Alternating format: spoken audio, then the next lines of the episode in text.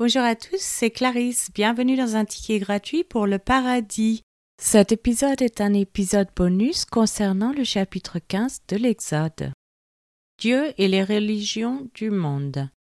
Seul quelqu'un qui ne comprend pas les religions du monde prétendrait qu'elles enseignent fondamentalement la même chose à propos de la paternité universelle de Dieu. Qu'entend-on par paternité universelle de Dieu alors que le bouddhisme ne prétend même pas qu'il existe un Dieu.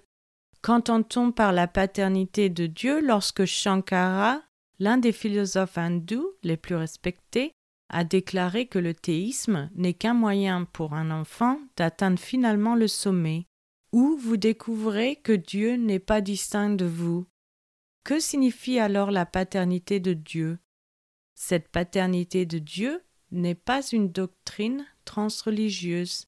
Islam, bouddhisme, hindouisme et christianisme ne disent pas du tout la même chose. Ce sont des doctrines religieuses distinctes et mutuellement exclusives. Par conséquent, elles ne peuvent pas toutes être vraies en même temps. Je vous remercie à tous d'avoir écouté. C'était Clarisse dans un ticket gratuit pour le paradis.